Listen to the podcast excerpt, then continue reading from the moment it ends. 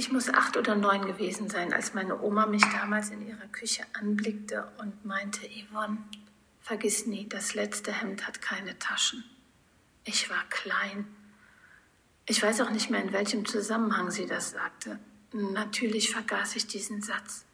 Aber aufgrund der Art und Weise, wie sie mich anblickte, wusste ich, dass es was Wichtiges war. Trotzdem vergaß ich das.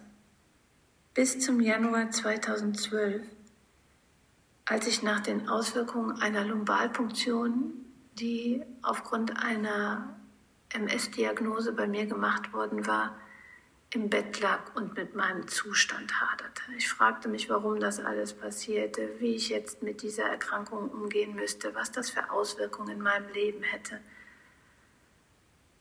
Und ich wusste, das Allerwichtigste war, ich musste Stress in meinem Leben reduzieren. Stress ist bei MS ein ganz, ganz schlechter Begleiter.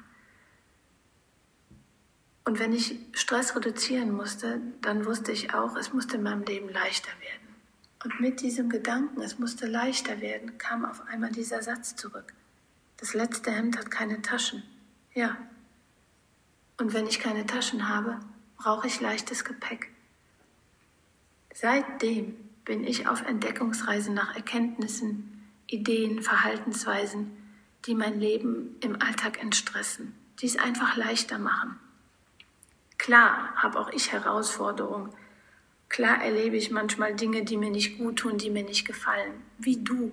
Jeder von uns tut das. Und trotzdem gleicht es seitdem einem Abenteuer, das ich hier mit dir teile. Ich habe so viele wertvolle Dinge festgestellt, so viele tolle Menschen kennengelernt. Und all das mag ich einfach an dich weitergeben. Vielleicht ist das ein oder andere Interessante auch für dich dabei.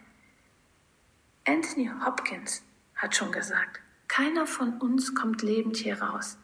Und ich bin sicher, das Einzige, was wir irgendwann mal mitnehmen können, wird ein Gefühl sein. Das Gefühl der Liebe.